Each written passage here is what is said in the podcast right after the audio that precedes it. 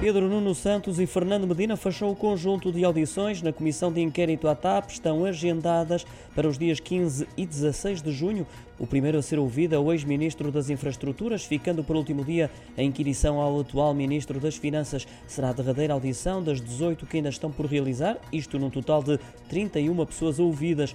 No âmbito do inquérito à tutela política da gestão da TAP, as audições prosseguem já na próxima semana. O primeiro a ser ouvido de todos aqueles que ainda têm que passar pela comissão de inquérito é o ex-chefe de gabinete do Ministro das Infraestruturas e Habitação e atual chefe do gabinete do Secretário de Estado das Infraestruturas, Maria António Barbosa de Araújo. Está marcado para o dia 24.